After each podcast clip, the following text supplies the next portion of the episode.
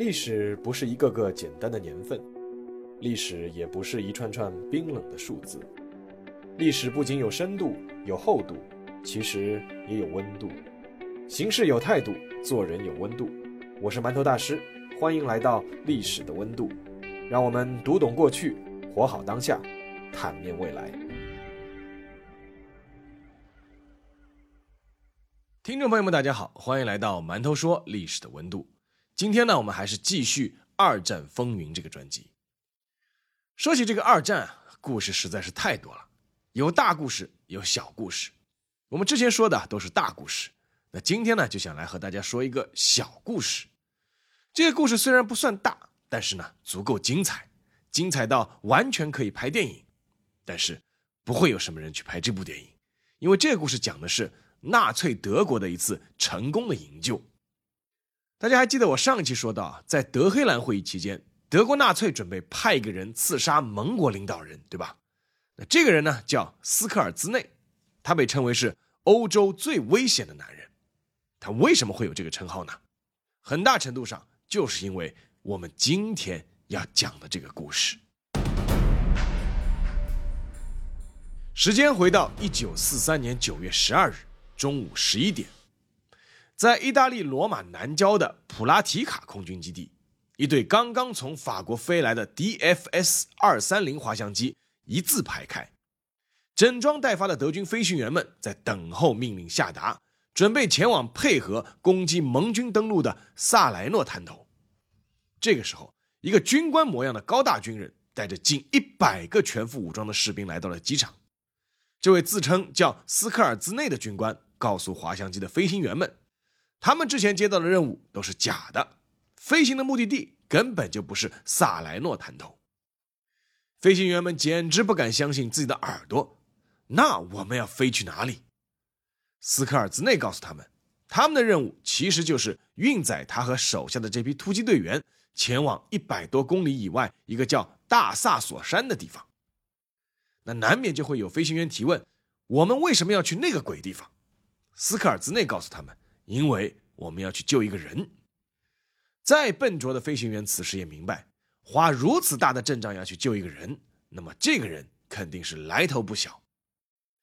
并不想隐瞒的斯科尔兹内很快印证了他们想法：我们要救的人确实是个大人物，他就是意大利法西斯党魁，堪称希特勒导师的贝尼托·墨索里尼。这个故事还要从墨索里尼的落难开始讲起。当第二次世界大战进程发展到一九四三年的时候，战况已经明显开始对轴心国不利了。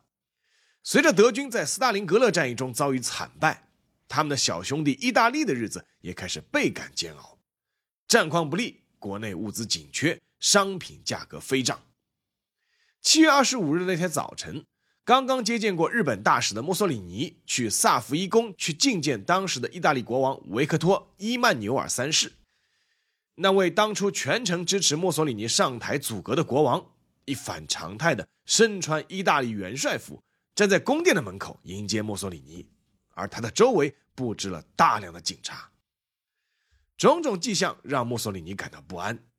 前几天的国家最高委员会刚刚投票通过了对他的罢免案。但他不相信整个意大利会舍得抛弃他这样的领袖，而他控制的军队也不会允许这么做。但是国王随后的话很快打破了墨索里尼的幻想。国王郑重地告诉这位国家元首：“因为现在国内外面临困难局势，你的元首职位已经被免职了，而且因为大家都非常痛恨你，所以必须派人把你保护起来。”国王称自己是唯一支持墨索里尼的人。但是以墨索里尼的经验，他完全知道保护起来是什么意思，其实就是关押起来。于是，在宫廷卫队的护送下，墨索里尼被带进了一辆开着后门的救护车，随后呼啸驶离。七月二十五日晚上十点四十五分，罗马电台向意大利全国发送广播：国王陛下已经接受了政府首脑本尼托·墨索里尼的辞呈。如果已经被软禁的墨索里尼当晚能看到意大利国内景象的话，他应该感到无比的惆怅。无数人们欢呼着走上街头，高呼“战争结束了，法西斯灭亡了”这些口号，把挂在各处的墨索里尼头像摘下、焚烧、撕毁。独裁者从无比崇高的神坛倒下，可能只需要一夜的时间。当然，有兴高采烈的人，也有暴跳如雷的人。这个人就是阿道夫·希特勒。在第一时间得知墨索里尼被软禁的消息后，希特勒暴怒。知道不仅仅是因为墨索里尼作为法西斯主义理论的开山鼻祖，对希特勒是有导师之恩，更重要的是。战争已经进行到了一九四三年，在东西两线捉襟见肘的希特勒不能允许意大利这块欧洲的软腹出现任何的差池。墨索里尼被软禁后，意大利政府肯定会与盟军开始谈停战条件。怎么办？只有一个办法：立刻接管意大利。希特勒在第一时间就让德军总参谋部制定出了包含一系列计划的一整套方案，其中包括轴心行动。就是让在意大利的德军接管、夺取或摧毁意大利舰队，也有黑色行动，就是命令驻扎在意大利的德军解除义军的武装。但是在这套方案中，有一个最重要的计划，就是要救出墨索里尼。为此，德军参谋部制定了斯图登特行动，让德国伞兵部队的指挥官库特斯图登特将军指挥德军占领罗马，救出墨索里尼。但是考虑到当时意大利毕竟还是德国的盟国，强攻人家的首都吃相实在是太难看了，所以希特勒本人更倾向于最后一个行动计划，那就是派遣一支小突击队，以最小的影响把墨索里尼给救出来。有了行动计划，首先就需要找到一个最直接的行动负责人。希特勒在同意用突击队营救墨索里尼的时候，其实已经有了自己相中的人。他的名字叫奥托·斯科尔兹内。斯科尔兹内出生于奥地利，身高一米九二，但比他个头更引人注目的是，他脸上有一道非常明显的刀疤，那是他在读维也纳大学学习工程学时和别人决斗时留下的荣耀之疤。值得一提的是，整个大学期间，斯科尔兹内和人一共是决斗了十四次。一九四三年七月二十九日。希特勒召见了包括斯科尔兹内在内的几名候选人，不出意外，斯科尔兹内对意大利的熟悉以及果敢的性格让希特勒非常满意，最终把他单独留下，告诉他墨索里尼被人抓了，而他将统领一支突击队去意大利把人给救出来。面对这个外人看来似乎是不可能的任务，当时军衔只有上尉的斯科尔兹内几乎没有任何犹豫就答应了。并且立刻着手开始制定行动计划，而这个计划的代号就是“橡树行动”。斯科尔兹内首先面临的一个最大问题是，墨索里尼到底关在哪里？为此，斯科尔兹内潜入了罗马，开始向意大利军官套取情报。但是他很快发现，即便是意大利军队中级别相当高的军官，对墨索里尼关在哪里也是一无所知。斯科尔兹内花了整整三个星期的时间，只是从意大利的宪兵那里得知，当初墨索里尼被请入救护车后，直接被送去了宪兵营。始终不放弃的斯科尔兹内随后不断调查，终于抓到了一条重要线索：一个水果商人告诉他，他的一个大主顾家的女佣和彭查岛上的一个警察订了婚，但是他们已经有两三周没有约会了，因为那名警察一直在加班。凭借着这条蛛丝马迹，斯科尔兹内觉得自己找对了方向。随后，他通过一位意大利海军军官了解到，这位军官亲眼目睹了墨索里尼被运送到了彭查岛。斯科尔兹内立刻就拟定了营救计划，那就是搭乘意大利军舰去彭查岛救人。这个计划的最大难点就在于如何能在意大利军队的眼皮子底下冲到岛上去救人。当斯科尔兹内准备拟定一个详细计划的时候，他的难题倒被解决了。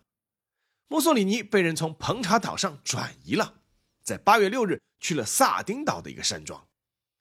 斯科尔兹内立刻带人又开始对萨丁岛进行全方位侦查，查出墨索里尼到了岛上不久之后，又被转移到了第三个地方，那就是岛上意大利海军基地所在的马达莱纳港，而且是有重兵把守。斯科尔兹内马不停蹄。在经过勘察之后，他又改变了计划。他决定用伞兵空降的方式救出墨索里尼。为了使计划周全，他还带着队员坐飞机去岛的上空勘察情况，结果遭遇了英国的巡逻战斗机，他的飞机最终在海面迫降，撞断了三根肋骨。斯科尔兹内用三根肋骨的代价换来了教训，所以再一次改变了计划，还是通过载有突击队员的小艇突击马达莱纳岛的港口，一鼓作气救出墨索里尼。当一切都已经安排就绪，准备在八月二十九日展开营救行动的时候，八月二十八日，斯科尔兹内最后一次找到了一个海军基地的看守套话，他问：“听说墨索里尼已经死了？”而那个看守的回答是。没有死，今天早上我还看到他坐一架水上飞机走了。反复变更的营救计划只能再度宣布终止，而且他们又一次失去了墨索里尼的踪迹。漫无头绪的寻找持续到了九月初的某一天，一封德军情报人员截获的意大利内政部的电报让斯卡尔兹内眼前一亮。电报的内容只有一句话：大萨索山附近的警卫部队布置完毕。斯卡尔兹内立刻开始关注距离罗马东北约一百六十公里的大萨索山，因为这座山只有在山顶有一座叫皇帝草原的饭店。斯卡尔兹内谎称德军有一些伤病员需要找一个疗养地，费尽周折打电话给旅馆，声称要订房，结果被告知意大利军队要在这片地区进行大规模军事演习，整个山区都被封锁了。斯卡尔兹内心里有数，但是还不放心。又派了一个军医，说是要考察一下皇帝草原旅馆的住宿条件。结果，那个军医在山脚下就被意大利宪兵粗暴地拦截下来，声称任何人不能上山。他再向山下的村民去打听，得知近日旅馆的所有住宿者都被强行驱离，换上的都是荷枪实弹的意大利士兵。结合各种渠道的情报，斯科尔兹内心里有底了：这家皇帝草原旅馆。就是关押墨索里尼的地方。关押地点是找到了，但是最关键的问题还没有解决：怎么营救？大萨索山是整个亚平宁山脉的最高峰，皇帝草原旅馆位于海拔两千多米的山顶。由于这家饭店在二战爆发前刚刚修建，所以所有的军事地图都没有标注。这时候，时间已经到了一九四三年的九月八日。局势变化越来越复杂。这天下午四点半，盟国的电台向全世界逐条播放了停战条款，宣布意大利与盟军之间的战争宣告结束。也就是在这一天，德国的第三装甲掷弹兵师和第二伞兵师根据原定计划突然发动，分别从北面和南面两个方向进攻意大利首都罗马。意大利军队在进行了象征性的抵抗后，宣布缴械投降。德国人。接管了罗马，德国和意大利之间已经撕破了脸皮，而意大利的反抗力量也公然登上了舞台。那么，被囚禁的墨索里尼很快就会面临一个命运，那就是被交给盟军审判，然后处决。也就是在这天的下午，感到时间不等人的斯科尔兹内带人乘坐一架 HE 幺幺幺侦察机，直接飞进了大萨索山山区。在五千米的高空开始对皇帝草原旅馆以及周边地形进行侦查。由于寒流影响，飞机的自动拍照设备出了故障。穿着单衣的斯科尔兹内和助手轮流探身出去，用几乎冻僵的双手按动莱卡相机的快门，手动拍照。回来研究冲洗出来的照片之后，斯卡尔兹内心里凉了半截。皇帝草原旅馆修建在一个陡峭悬崖的顶部。只有一条缆车与下方一百多米外的山谷相连。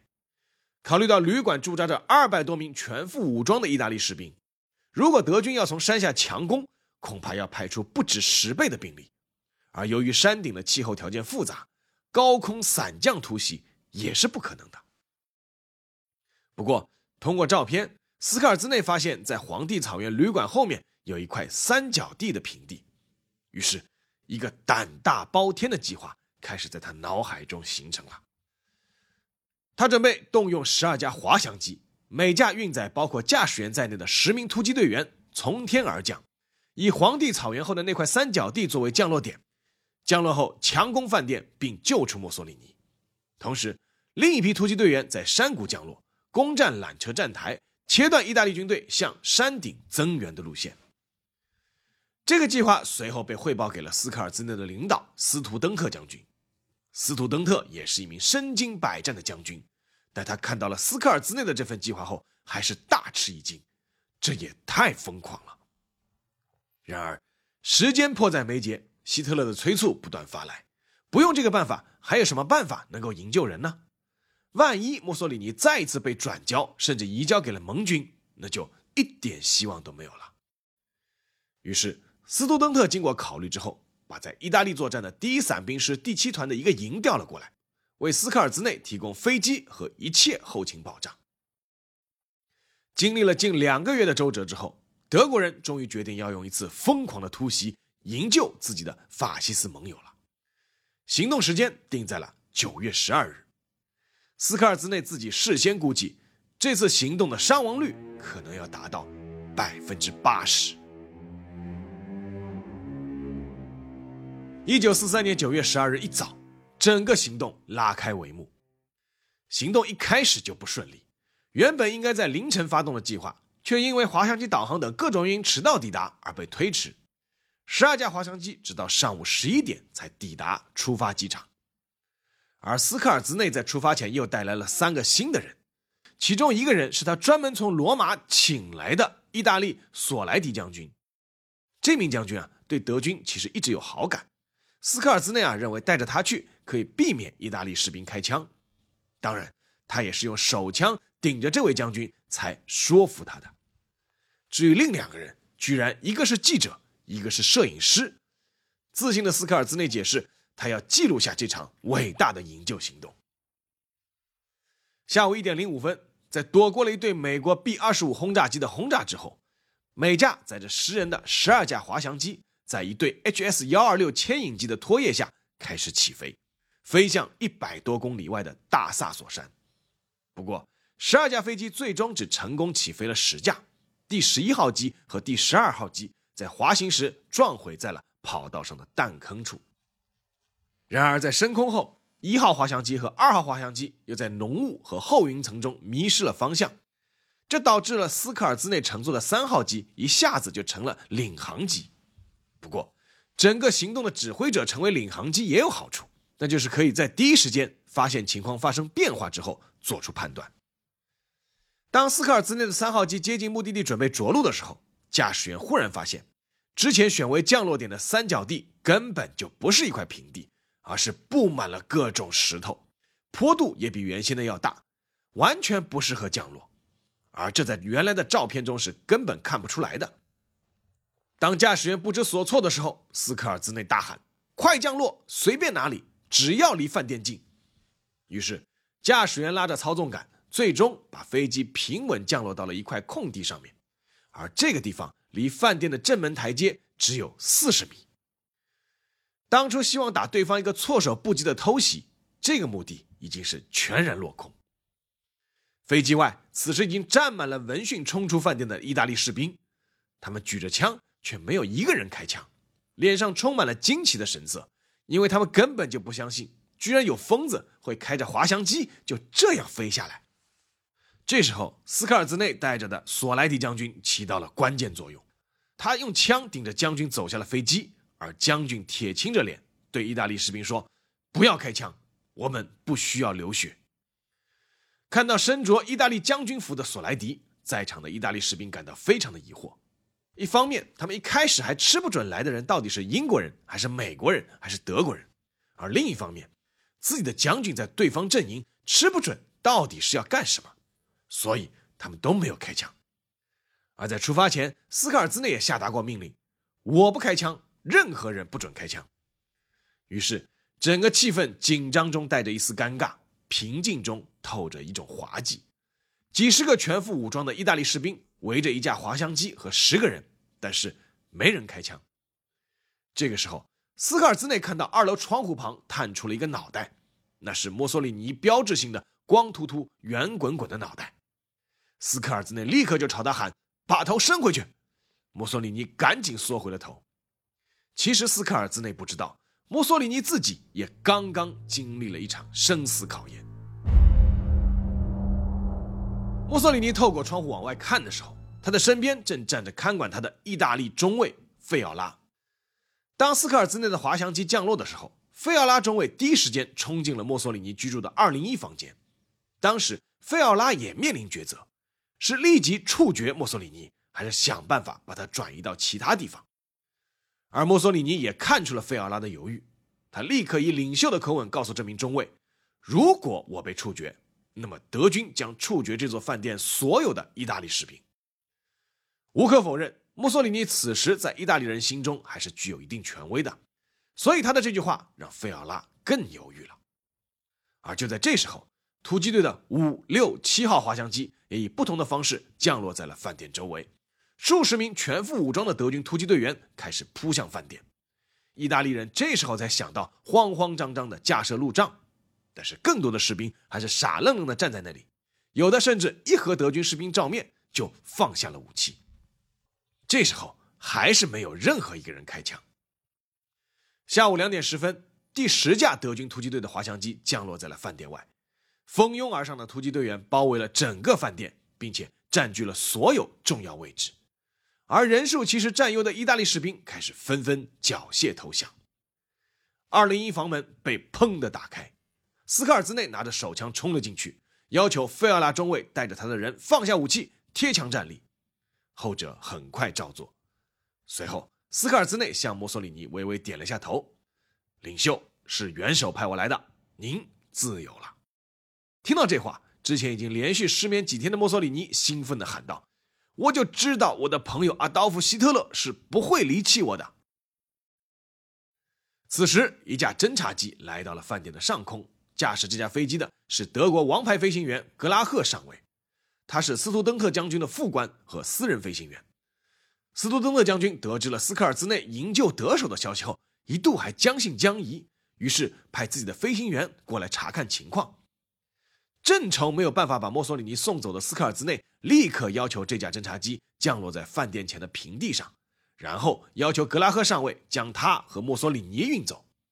格拉赫当即拒绝了这个要求，因为这架侦察机只能坐两个人，他可以带走墨索里尼，但不能带走身高一米九二的斯科尔兹内。斯科尔兹内随即暗示这是元首的命令。考虑再三的格拉赫最终同意，但表示在这样的载重量下。跑道不够长，飞机无法顺利升空。斯科尔兹内不愧脑瓜子好使，他马上想出了解决办法。他要求十二名突击队员死死拉住机尾，等格拉赫发动发动机后达到必须的转速后举手示意，大家再一同松手。同时，还有一群德国和意大利的士兵帮忙拖住机翼，协助起飞。没错，你没有听错，缴械后的意大利士兵很快加入了德国士兵的阵营。帮助清理跑道，并且帮助飞机起飞。不仅如此，他们还簇拥着墨索里尼，请德国的随军记者拍下了大家都微笑的合影。侦察机在格拉赫高超的技术操纵下，在德国和意大利士兵共同的帮助下，最终成功起飞。而饭店前的平地上响起了德语和意大利语的万岁欢呼。整个营救行动到此宣告胜利结束。从斯科尔兹内的第一架滑翔机降落到冲入房间救出墨索里尼，全程耗时十二分钟，双方没有开一枪，没有一人死亡。通过这场行动，斯科尔兹内是一夜成名。当时，整个欧洲的广播电台都在播报他的名字，而欧洲各大报纸的头条也都是关于这次营救行动的相关报道。连丘吉尔也在下议院演讲中提到了斯科尔兹内的名字，并且坦率承认这是一次英勇的表现。希特勒在慕尼黑接见了斯科尔兹内，并且把他提升为少校。虽然德国空军提出了不少质疑，认为这场营救行动真正的英雄是德国的伞兵部队和幕后策划的斯图登特、莫斯等一干人，但是无可非议的是，斯科尔兹内始终冲在第一线，并且第一个冲进饭店，第一个。见到墨索里尼，而在一九四三年德国开始陷入困境的时候，希特勒也需要树立一个正面典型，鼓励三军的士气。在这样的背景下，斯科尔兹内毫无疑问获得了所有的聚焦和荣誉，并且获得了那个让人心里发毛的称号——欧洲最让人恐惧的男人。只是这场营救的成功是否能够改变轴心国的命运呢？后面的历史进程还是证明了一切。好了，下面进入埋头说时间。中国人有一句话叫“大难不死，必有后福”，但是这句话显然不适合用在墨索里尼身上。在被解救出来后不久，墨索里尼就在意大利北部建立了意大利社会共和国，也称叫萨罗共和国。他自任领袖兼外交部长，宣布继续维持和德国的联盟，和南部的意大利王国分庭抗礼。但这绝不是一个逆转翻盘的标志，而是苟延残喘的一大例证。因为此时的墨索里尼手里早就没剩下几个筹码了，已经彻底沦为了自己当年学生希特勒的傀儡。不仅在经济和军事上完全仰仗德国，连他自己的领土也可以任由德军进出。而更关键的是，德国人自己也陷入了困境。一九四五年四月，盟军大举进攻意大利，一路势如破竹，墨索里尼只能再次带着自己的情妇逃往德国，在路上被意大利的游击队抓获。这一次，自顾不暇的希特勒再也无力组织一支突击队来再救他一次了。事实上，墨索里尼也已经失去了利用价值。在被捕后的第二天，墨索里尼和他的情妇就被处决了，而且被倒吊在米兰的一个广场上示众。不知墨索里尼在被处决前的那一刻，是否想起了两年前在大萨索山顶上长出一口气的场景呢？好了，这期节目就到这里，让我们下期再见。